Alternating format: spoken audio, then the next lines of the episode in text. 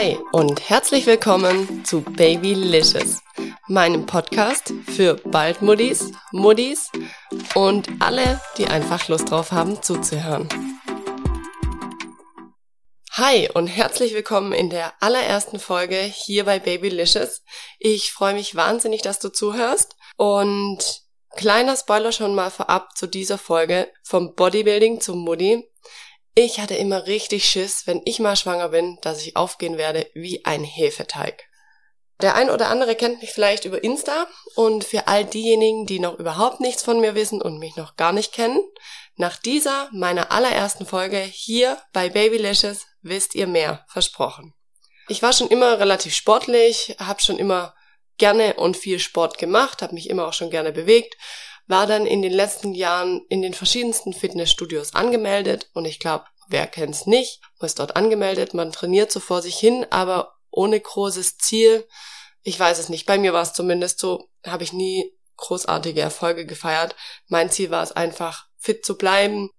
2017 kam ich dann durch meine Eltern zu Julians Studio Korbe Funktionelle Fitness in Stuttgart-Pliningen. Und Julian und seine Frau, die sind erfolgreiche Natural-Wettkampfathleten und haben schon die ein oder anderen Wettkämpfe erfolgreich bestritten. Und jedes Mal, wenn ich dann in Julians Studio gegangen bin, da hingen dann an den Wänden immer die Bilder von den zwei, die Wettkampfbilder. Und ich dachte mir, wow, das ist geil. So würde ich auch mal gerne aussehen.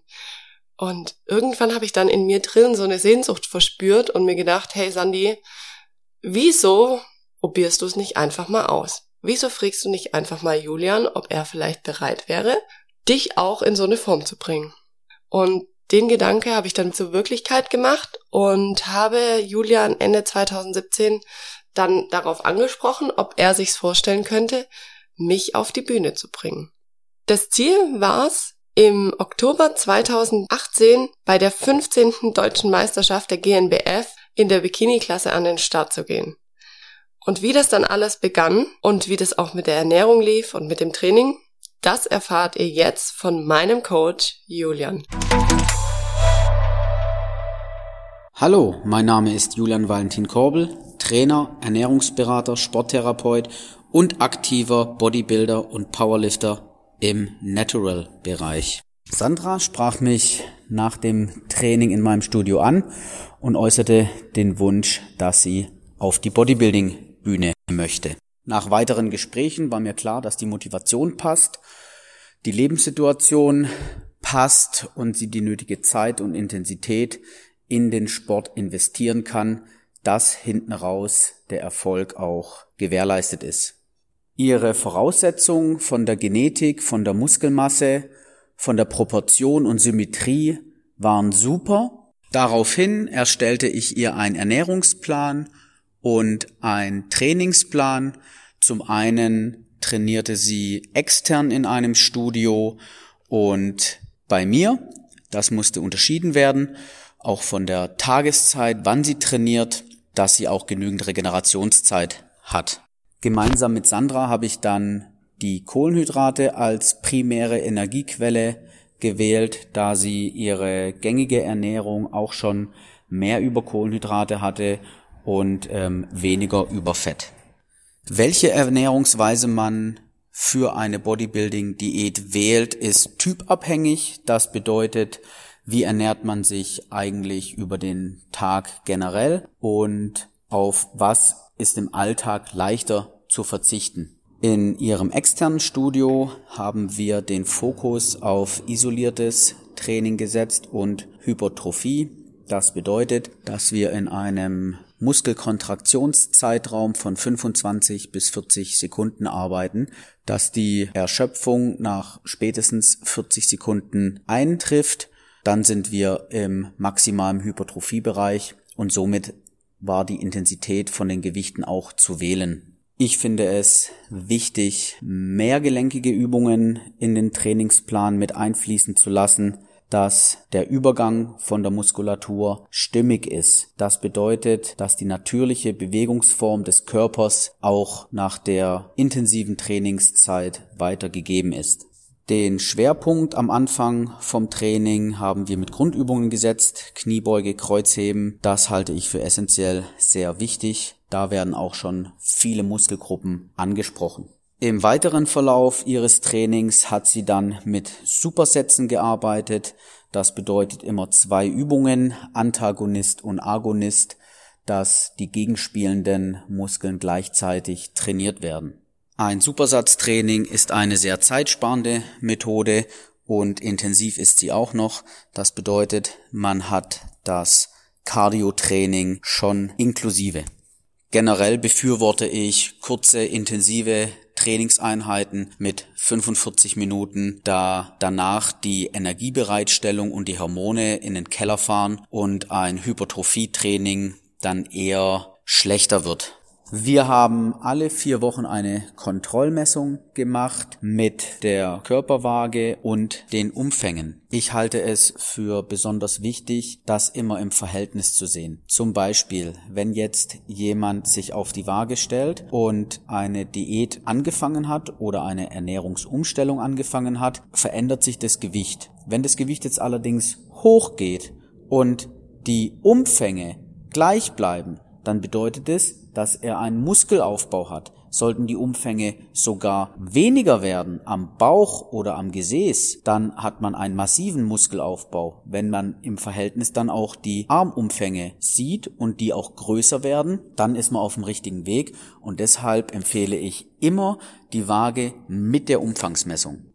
Circa zwölf Wochen vor dem ersten Wettkampf haben wir begonnen mit dem Posing-Training, wo ich meine Frau Daniela Korbel hinzugezogen habe, die für die Abläufe und für die Performance zuständig ist. Was man beim Posing-Training nicht unterschätzen darf, ist die statische Haltekraft, da man mindestens 20 bis 25, sogar auch mal 40 Minuten, je nachdem wie viel Athletinnen dabei sind, auf der Bühne stehen muss und die Spannung halten muss, ohne Krämpfe zu bekommen. Bei dem dynamischen Posing-Training oder bei dem E-Walk ist die Ausstrahlung sehr wichtig und natürlich auch das Gleichgewicht auf den hohen Schuhen, den Körper so gut wie möglich zu präsentieren. Da reicht es natürlich nicht, nur drei, vier Mal eine Posing-Training-Einheit zu machen. Da muss man als Hausaufgabe zu Hause auch vor dem Spiegel sehr viel üben, damit es dann auch hinten raus flüssig und geschmeidig aussieht. Die letzten zwei Wochen vor dem Wettkampf sind unter anderem natürlich auch die wichtigsten Tage. Hier haben wir die Kalorienzufuhr wieder erhöht, um dann auch nochmal das Unterhautfettgewebe etwas zu reduzieren, was uns auch super gut gelang. Und die Form, die sie vor dem Wettkampf hatte, war auch schon sehr vielversprechend. Und dann war es soweit. Der Tag des Wettkampfs stand vor der Tür. Mein Ziel war es, ins Finale zu kommen. Bei diesen Wettkämpfen sind die letzten sechs im Finale. Und als ich aber gesehen habe, wie viele Mädels da mit mir hinter der Bühne standen und mit mir konkurrieren würden, war ich wirklich baff. Und was dann passiert ist, damit habe ich absolut nicht gerechnet. Ich kam nicht nur unter die ersten sechs Mädels, also quasi ins Finale. Nein, ich wurde 2018 deutsche Vizemeisterin der GNBF in der Bikini-Klasse. Und als wäre das nicht genug gewesen, hatte ich mich somit, ohne es vorher zu wissen, für den internationalen Start in Las Vegas drei Wochen später qualifiziert. Meinem Trainer Julian und mir war schnell klar, so eine Chance gibt's nur einmal im Leben. Deshalb sind wir drei Wochen später nach Las Vegas geflogen. Dort habe ich auf der Natural Olympia ebenso den Vizetitel der Bikini Divas geholt. Als Trainer habe ich super viel Erfahrung gesammelt, mitgenommen, die ganze Atmosphäre aufgesaugt und konnte einfach das Ganze noch gar nicht so glauben, dass sie auf Platz zwei in der Welt gelistet wurde.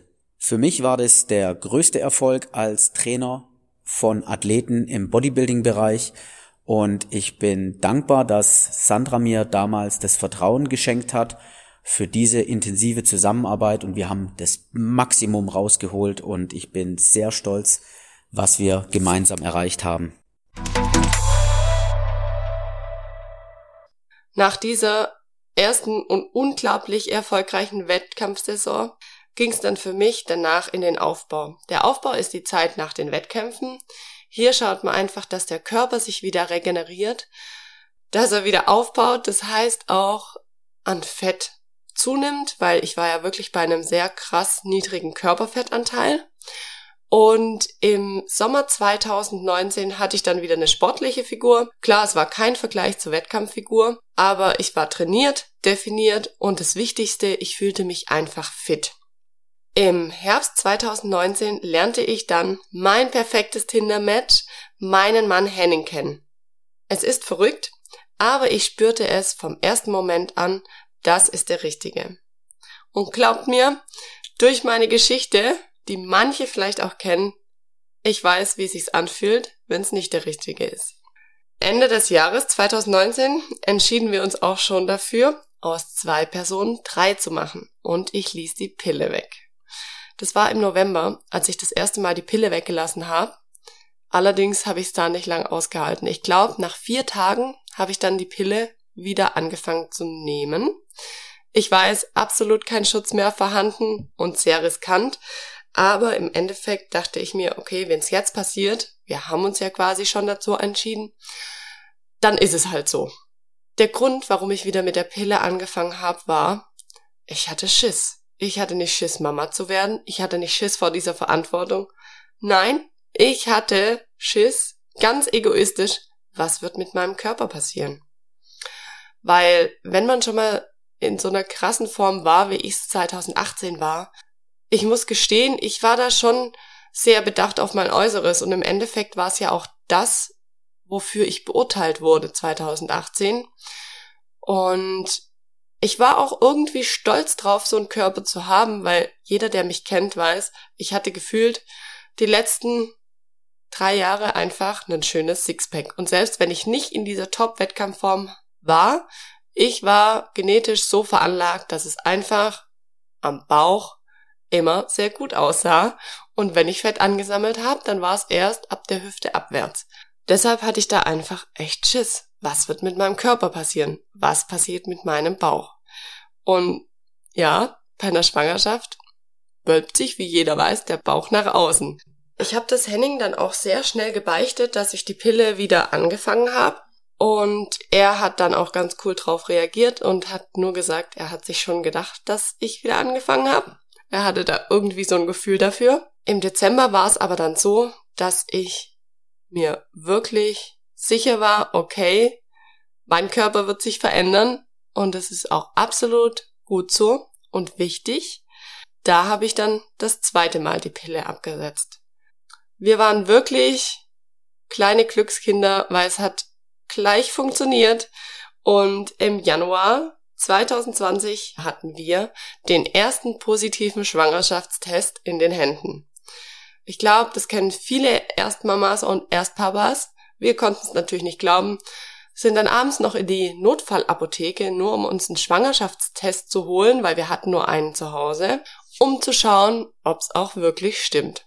Am nächsten Tag hatte ich dann bei der Frauenärztin angerufen und habe dann auch relativ schnell einen Frauenarzttermin bekommen, wo die Frauenärztin von mir das dann feststellte, dass ich wirklich schwanger war. Also in den ersten Monaten passiert ja bei einer schwangeren Frau noch nicht viel. Klar, man merkt, dass man schwanger ist, man hat so die typischen Anzeichen dafür, aber rein körperlich hat man es bei mir noch nicht stark gesehen. Und irgendwann ging es dann los, ich glaube ab dem vierten Monat circa, dass man es auch wirklich an meinem Bauch gesehen hat, dass er runder wird und mein Sixpack verschwand zunehmend und der Babybauch machte sich breit. Ja, man kann schon sagen, dass ich mich die letzten Jahre schon durchaus etwas über meinen Körper definiert habe. Ich war einfach stolz darauf, wie mein Körper aussah, was ich fähig war, mit meinem Körper zu leisten. Mein Steckenpferd des Ganzen war immer mein Sixpack. Und wie jeder ja weiß, bei einer Schwangerschaft ist genau dieser Bereich der, der am meisten beansprucht wird, der Bauch. Und als ich dann wusste, ich bin schwanger, die ersten Monate, das war für mich überhaupt gar kein Thema. Ich habe mich total drauf gefreut. Dann hat man so eine kleine Wölbung gesehen, dann wurde es zu einer kleinen Kugel. Umso weiter die Schwangerschaft aber fortgeschritten ist, umso mehr habe ich mir überlegt, okay, werde ich Schwangerschaftsstreifen bekommen? Wie werde ich danach aussehen? Wird die Haut total ausgeleiert sein? Ja, also ich habe mir oft Gedanken gemacht, was wird danach sein, aber ich wusste auch während des ganzen Prozess der Schwangerschaft, ich habe es nicht wirklich in der Hand. Klar, ich muss nicht für zwei essen, das habe ich auch nie getan. Ich habe mich einfach gesund und ausgewogen ernährt, so gut es ging, habe aber auch mal meinen Gelüsten nachgegeben und ja, hatte das eigentlich relativ gut im Griff, würde ich sagen. Zum Ende hin habe ich dann relativ viel Wassereinlagerungen gehabt, aber das kenne ich von meinem Körper. Das war mir dann auch nicht ganz neu. Aber es war nicht so, dass ich total an Fett zugelegt hatte. Und ab der Mitte von der Schwangerschaft kann man sagen, dass ich auch wirklich irgendwann damit fein war. Ich habe mir gesagt, hey, das ist mein Körper und ich teile den jetzt mit dem wichtigsten Menschen, der in mir drinnen wächst. Und es ist absolut okay und es darf so sein und dieser kleine Mensch soll sich auch aus meinem Körper alles holen, was er braucht. Dann habe ich das total angenommen und meine Schwangerschaft auch total angenommen und habe mich einfach nur noch drauf gefreut, diesen kleinen Menschen dann irgendwann kennenzulernen.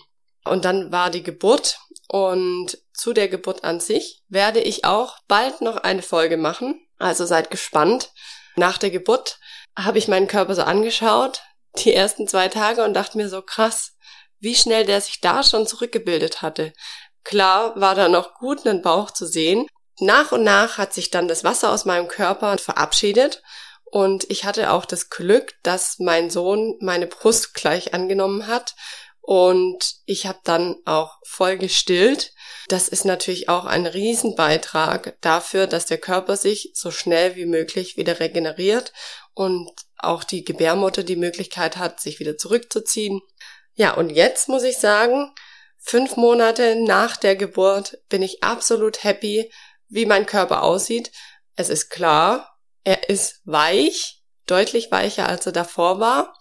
Ich weiß auch, dass die Figur lang nicht mehr so ist wie meine Ausgangsfigur, aber ich habe ein Kind geboren und in mir ist so ein kleines Wesen gewachsen, von dem her ist es absolut fein, so wie es aktuell aussieht. Ja, fünf Monate nach der Geburt kann ich einfach sagen, ich bin absolut happy mit meinem Körper, was er da geleistet hat und wie die Form aktuell ist. Man kann am Bauch erahnen, dass er schon mal ein bisschen durchtrainierter war. Aber natürlich ist es auch so, dass auch ich ausgeweitete Haut am Bauch habe. Man sieht es nicht direkt, aber wenn man sie zusammendrückt, dann sieht man's. Und ja, aber ich sag mir, hey, das ist total okay. Das war das Zuhause von meinem Sohn die ersten zehn Monate lang. Und von dem her, was möchte ich erwarten? Es ist gerade mal fünf Monate her. Und man sagt ja auch, der Körper braucht so lange, wie man schwanger war, wieder, um quasi sich wieder zu erholen. Und die Zeit, die gebe ich ihm auch. Aktuell bin ich im Rückbildungskurs und das macht mir auch echt Spaß. Allerdings muss ich sagen, es ist aktuell so die einzige Zeit, die ich mir für den Sport nehme. Das sind zwei Stunden die Woche. Ja, und ansonsten bin ich gerade Vollzeitmutti. Worauf ich mich absolut freue, ist die Zeit, wo ich wieder richtig loslegen kann mit Sport. Das mache ich aber in der Absprache mit meiner Hebamme sowie mit der Physiotherapeutin, bei der ich im Rückbildungskurs bin, einfach um mir da nichts kaputt zu machen. Wenn ihr auch die nächste Folge hier bei Babylicious nicht verpassen wollt, dann abonniert diesen Podcast auf iTunes und Spotify und folgt mir gerne auf Instagram. Dort können wir uns über die einzelnen Folgen sowie über alle Modi-Themen austauschen. Ich freue mich drauf.